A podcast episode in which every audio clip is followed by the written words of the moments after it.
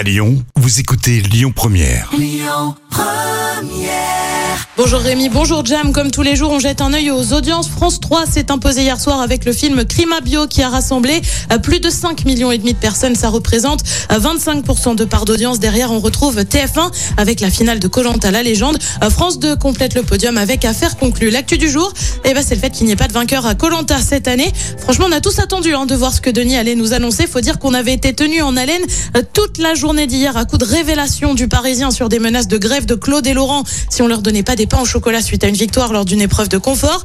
Et puis il y a aussi eu cet extrait qui a fuité euh, dans une story sur Instagram. C'est la faute de tous, les candidats, la faute de tout le monde, à chacun son échelle. Et oui, hein, tu entends euh, Claude. Alors, est-ce qu'il réagit aux rumeurs de triche dans cette saison mystère En attendant, la décision est tombée hier soir en fin d'émission. Denis ne dépouille pas les votes du jury final, même si Claude est arrivé en tête. Il n'y aura donc pas de vainqueur.